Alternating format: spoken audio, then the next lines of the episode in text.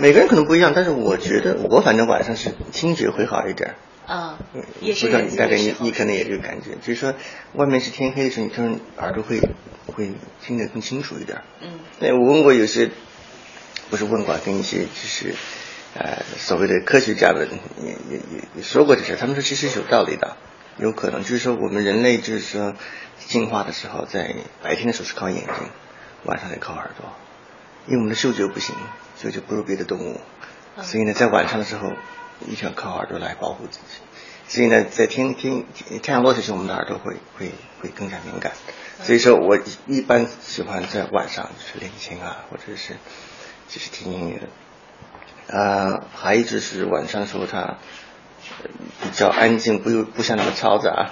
嗯呃，而且就是你必须干的那些繁琐的事情，你也不用去干，因为没有人会来，没有人会在上班，嗯所以说你就可以啊，可以有点抱一点不用负起责任的态度，可以先享受自己的生活，我觉得挺好的。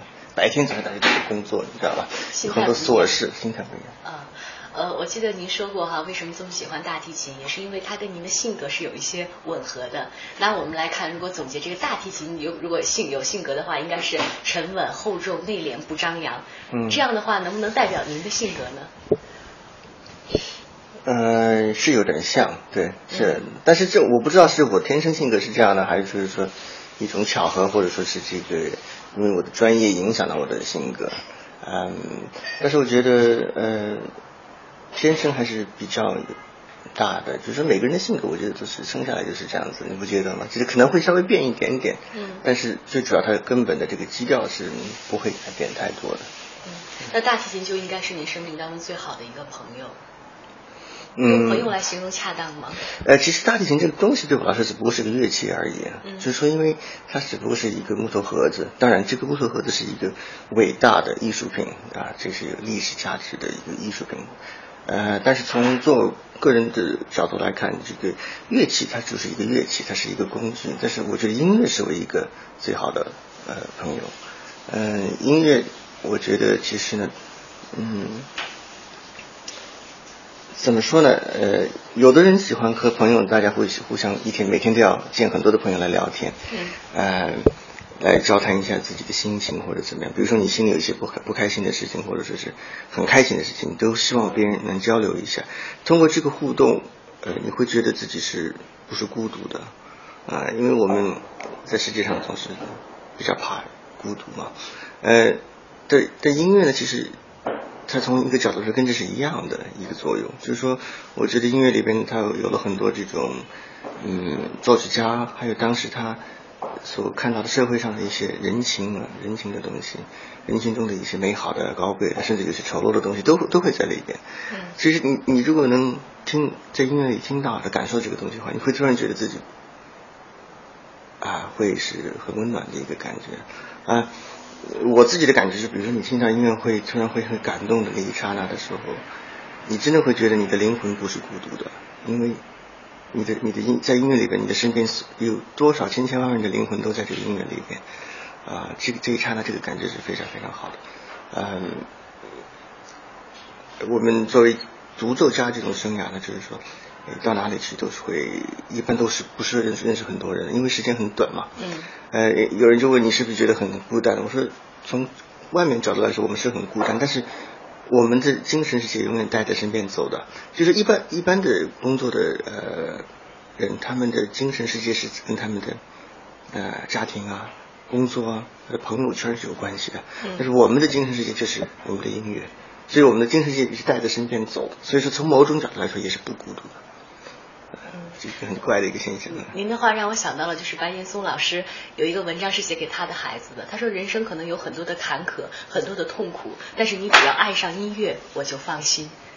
这说的好漂亮啊！当然，我觉得不一定每个人都会从音乐中感受到这些东西，但是呢，嗯、我觉得一旦能够感受得到音乐，其实是一个非常伟大的艺术，艺术呃艺术，呃，因为它是一个最抽象的一种艺术表现。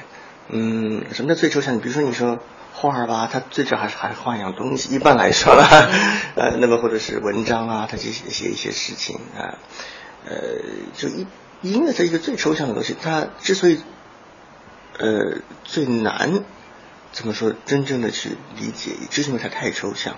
但是之所以它最容易让你成为你一辈子忠实的朋友，也就是因为它可以顺着你的心情走啊，它的变化性很强的。呃，因为它表现出来这些最后表现出来这些情感，它不定义的。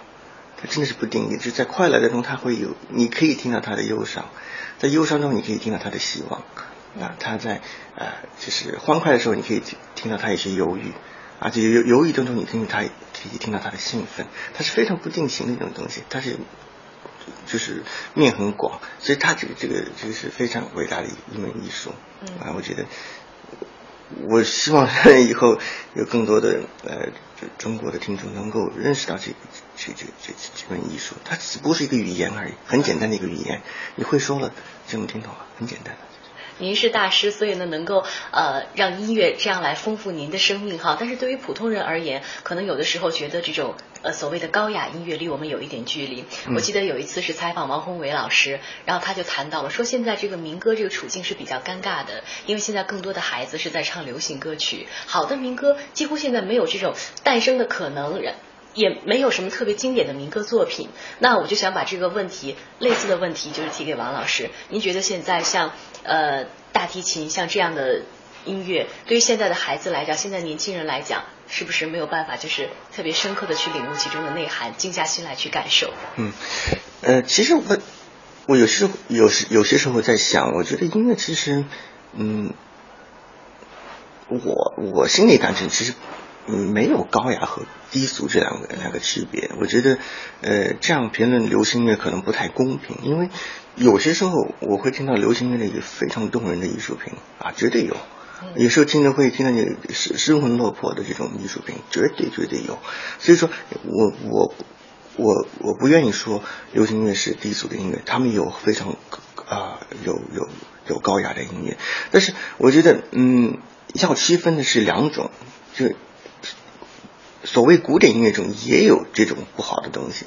什么叫不好的东西？就是说它不严肃，啊，就是说，呃，不能说不好，就是说，嗯，不如严肃的音乐好。就是它是一种娱乐的追求，一种是追求严肃的精神上的一种感受，一种是追求啊感官上的一种娱乐，这是两个不同的目的。但是古典音乐中也有追求娱乐的音乐在里边，但是我们大家现在听的不是很多了，因为它被流行音乐给给给打败了。因为古典音乐追求娱乐是不可能比得上流行音乐追求娱乐的，所以说在没有它的生存需要了。但是我们不要忘记，在莫扎特的时候，他有很多的别的作曲家写了一些娱乐性很强的音乐，我们现在根本不用去听它，为什么？不需要它了，对不对？那么现在听到的古典音乐是筛选下来的一些很严肃的追求人类感情的和精神上的追求的这些东西。那么从这点来说，我觉得。嗯，我们中国现在整个社会上的文化这方面缺了很多，啊，我觉得很可惜。因为，呃，从整个的精神世界来说，我觉得我们中国人缺了严肃两个字。现在都是在追求一些娱乐，追求一些不知所闻的一些愉快啊，一种制造出来的愉快啊，这个无可是非，因为大家都希望愉快，我也希望愉快。啊，有些时候骗骗自己也是没什么不好的啊，喝两杯酒出来给你演自己开心开心，没什么不好。但是问题是，嗯，整天靠这话那是不行的啊，整天靠这，我们中国是一个伟大的民族，我们历史上有很多非常严肃的追求人类真诚精神呃精神世界的东西在里边。现在千万不要丢掉这些东西，这是很可惜的。不要为了金钱世界把这个给冲掉，那我们中国就失去了自己的精神了。那么。我们中国的伟大不是靠金钱了，呃，外国人教我们中国是讲五千年的文明文化，啊，如果现在这个地方面落后的话，以后叫什么强国？啊，为什么美国现在这么强大，还是经常大家看不起他？因为他没有文化。嗯，所以呢，呃，我觉得这个是大家都需要努力的一件事情，就是说呢，在欢快完了以后，要有能力认真的来看待人生，啊，就是说严肃的对待一些问题，啊，艺术没有。啊，呃，高雅和低俗，我觉得不不要这样叫。我觉得音音乐要严肃和娱乐，一种是严肃的追求，一种是娱乐的欢快，两个都需要。但是现在只有娱乐，没有认真严肃的追求。嗯，呃，我知道您接触这个音乐的时间特别早，因为您家庭的关系，再加上您个人的天分哈，大概是在四岁的时候，然后就开始接触音乐。其实我觉得现在可能很多的家长，呃，特别想问像您这样功成名就的大师，说他的孩子。在现在这种竞争的环境下，必须得学一些乐器，学一些特长。但是像您说的，可能对这个乐器本身没有爱，孩子很痛苦，家长也很痛苦。嗯，站在您的角度上，能给一些好的这个建议吗？其实我觉得这个也挺正常的，就是说，呃，你不可能每个人都适合做一个音乐家，但是也并不是说。只是为了做音乐家才去学习音乐啊，这也是不对的。就是说，我觉得这样挺好的，就是大家都去试一试。那么，呃，唯一的就是要提醒一些家长，就是不要，就是说，因为自己很喜欢，就以为小孩会很喜欢；因为自己很有感觉，就会以为小孩就会很有感觉。这是两码事情。他是你的孩子，但不，他不是你。我觉得中国文化中有一个呃很可贵的，但是也是非常危险的这么一个呃一一种文化。呃，就是说，把自己的孩子当成是自己的自己的一个产物，自己的一个产权，啊，这是不对的。小孩有他自己的灵魂，他是独立的一个灵魂，他是另外一个人，他是你最亲的人，但是他是另外一个独立的灵魂，你必须尊重那个独立的灵魂。我看到很多家长不尊重孩子独立灵魂，产生一些啊，让孩子变成畸形发展，啊，也产生一些家庭悲剧。我觉得这是非常非常可惜的。这一点，国外的家长做得好得多。啊，他虽然非常爱他的孩子，但是他是把他看成另外一个人来对待，这是非常重要的。那学习音乐更重要的就是这一点，就是说，因为你强加于他的这种东西，他是不会热爱的。嗯。啊，就算他喜欢，也给你搞得不喜欢了。就是你要培养他对这个，呃，这个这门艺术的一种体会。嗯。啊，无论如何，就算他以后不学音乐了，没有成功，学习别的东西，这个他作为他一个终身的一个精神伴侣，这是非常一个。宝贵的一个礼物，啊，因为国外的很多家长，他们就是从这方面来来出发的。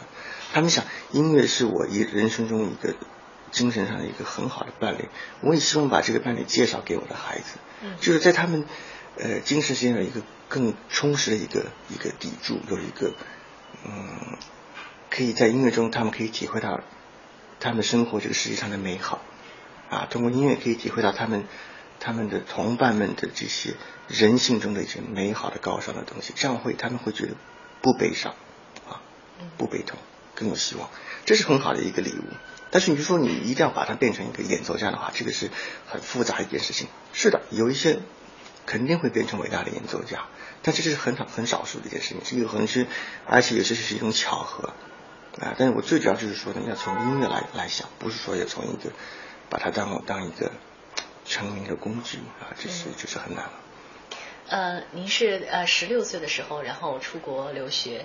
是这样的哈，因为在十六岁之前，基本上我觉得一个孩子在中国应该接受的这种传统教育，对中国文化的认识已经有了一定的积淀了。您觉得十六岁这个年纪再出去，是不是呃，今天再回过头来看，对一个年轻人成长是一个最好的一个时候？因为如果再早出去的话，可能对中国文化没有那么多的认识；再晚出去，可能也过了自己的这个黄金期。哎，我觉得是是这样子，就是人年轻的时候一定要多看多学。要接触各种不同的东西，这是非常重要的。哪怕你没有学到什么东西，你只要看到了，往往会对你的思考方法会产生一种影响。眼界决定世界。眼界是这个太重要了。就是说，你书本上学来的东西，一般来说是死的东西。嗯，有知识不如有学习知识能力啊，这是非常非常重要的。嗯，我就觉得。呃，肤浅的了解现现在中国的教育系统，我觉得有一些弊病在里边。但是大家是说把小把学生当做一个图书馆，在塞书进去，啊，没有注意到他培养他学习的能力。这是我们嗯我在美国很大的一个体会。啊，英美系统它的教育方法不一样，它不注重于知识的积累，它注重于一个人积积累知识的能力。这是完全两码事，完全两码事。所以他们培养的这些人，他们都有自己的主见，都有自己的想法，都有创造力。啊，这个是我觉得这个很可怕。所以，现在中国这个教育现在很可怕。我觉得以后我们可能比不过别人，就输在这个上面了。所以我就希望有很多人能出去看一看，啊，他们一看就完全人就会变了。就是说，我不是说外国好，中国有很多比外国好很多的地方，但是要多看，多看了以后呢，就是说你的思想方法会会改变的，因为你会认识到，啊，就像英文说的，每一个硬币都有两面，啊，这个是非常重要的。嗯，但是出去看世界的这个，就是出去留学的时间，可能是不是尽量的还不要太早？如果太早的话，是不是对这个中国文化还没有个很好的认知？因为现在的留学生年纪越来越小了，已经。嗯，对，嗯，我觉得其实中国文化的积累其实是跟父母是很重要的。啊，就是你刚生出来的时候，哪怕从三四岁，你可以讲和父母交流的时候，这个对是非的概念，对什么是好的，什么是坏的，或者是什么是珍贵的，什么是不珍贵的，这个是从小就开始有的。我觉得，嗯。除非你是很小很小时候就出去的话，我想大概到，呃，十三四岁、十五六岁以后，人生观基本上已经有一个根基在里边了。嗯。呃，当然每个人不一样，有的人年纪很大出去，完全变成一个外国人了，这也有可能。但是这也没什么可怕的啊。我觉得，呃，最主要是要父母要把中国文化中美好的东西要很早的提供给孩子们。我小时候看了很多的书，嗯，我小时候最爱看去看书。我父母眼睛都还可以，但是我就看了这个高度近视。嗯，因为我在中国的文学中看到了一些很美好的东西啊，是生活中没有的东西，所以我一直在看。因为觉得里边的小时候嘛比较简单，看一些英雄啊。就觉得他们哇，这些人真好，来打抱不平啊什么的，这是很简单的一个感情。但是慢慢慢慢演化的更加比较复杂的一些委婉的情感，这是慢慢走过来的。但是就是说呢，哎，我们中国的文学啊，这些诗词都是有很高深的东西在里面。嗯。那么唯一缺的就是音乐方面，那就是跟现在的孩子比起来哈，就是现在的孩子呃能够接收这种资讯的渠道是丰富多彩的，能够看到更广阔的世界，但是相对的可能就没有那么多静下心来去品味、去读这些书的时间，这可能是不是也是一种悲哀？呃，我有点这个担心，但是从整体来说，我是挺羡慕现在的孩子的，其实我觉得他们生活太好了，就是说这么丰富，这么。你需要什么都可以从网上都能找到，呃，而且他们的生活我觉得挺丰富多彩的。当然，我不是我们不理我没有孩子，现在就是呃，我不能理解到他们的苦处啊。但是我从别人的听说这些，就比如说整天在网上玩游戏啊，或者是是跟朋友们不会有交流了，嗯，当然这个是很不好的事情。但是呢，呃，我觉得怎么样利用这个现况啊？因为无论如何，我是不希望任何人。呃，再走回以前的生活环境，就是我们长大的时候，生活环境是很艰苦的，是非常枯燥的。但是，当然，在枯燥和艰苦的环境中，我们找到了人情，找到了啊，对美好的一个希望，一种渴望。这是我们作为艺术家也是很珍贵的一样一样一样东西。就是说，嗯，一个艺术家没有一个强烈的追求美好和高尚的欲望，他是成为不能成为艺术家的。呃。就是当时在我们这种残酷的生活环境当中，会激发了这种这种欲望，啊，可能是一件好事。但是你不可能说希望自己的孩子再回到这种艰苦的生活，是谁都不愿意干这种事情，对不对？所以说，怎么样利用这个好的环境，让他们生活变得更美好，这是一种探索。我觉得教育家们要需要考虑这件事情。呃，但是不管怎么说，我是还是很开心，他们现在这些孩子生活的很好。呃，您十六岁的时候是被伯乐相中，也有贵人相助，然后开始了自己的这个海外求学生涯。呃，我有两个问题，第一个是站在您的角度，您怎么样看待这个实力跟机遇之间造就成功的这个关系？还有是您被称之为是这个呃大提琴神童，您怎么样看待天分跟这个努力之间的关系？嗯，呃，我觉得干干任何一件事情呃都是需要自己的实力和。和和和福气 和运气，因为这世界非常大，非常的有很多有才能的人。就是说，你实力再强，没有一个呃，就是说被别人发现的机会的话，也是很难成功的。这从成功来说，嗯，所以呢，我觉得，但是呢，啊，如果你没有实力，那也是不行的。就说，嗯，你的机会呢？往往是还是会有的，会有很多次的，嗯，虽然有些机会并不是很大，但是如果你有实力，会从一次一次不停的机会加加上去，你会慢慢慢慢成功。我我认识很多这种演奏家，他们并不是一夜成名的，嗯但是就是因为他们实力很强，他从一个小机会变成个大机会，再再大一点更大的机会，更大的机会，他一点点积累起来的，这是不可否认的，就是他们的实力在说话。那么有的人他是一夜成名了，但因为他实力不够，啊，过了几年就摔下来了。嗯啊，就这么两三年的这么一个演奏生涯，这是所以说这是实力和机运的这么一个比例问题。嗯那么作为一个艺术家，天赋是非常重要的。其实天赋也不是这么呃神秘或者是啊呃伟大的这这么一个一个素质。我觉得天赋，所谓的天赋，作为音乐家来说，只不过就是说能够在音乐的声音当中听到情感，这就是所谓的天赋。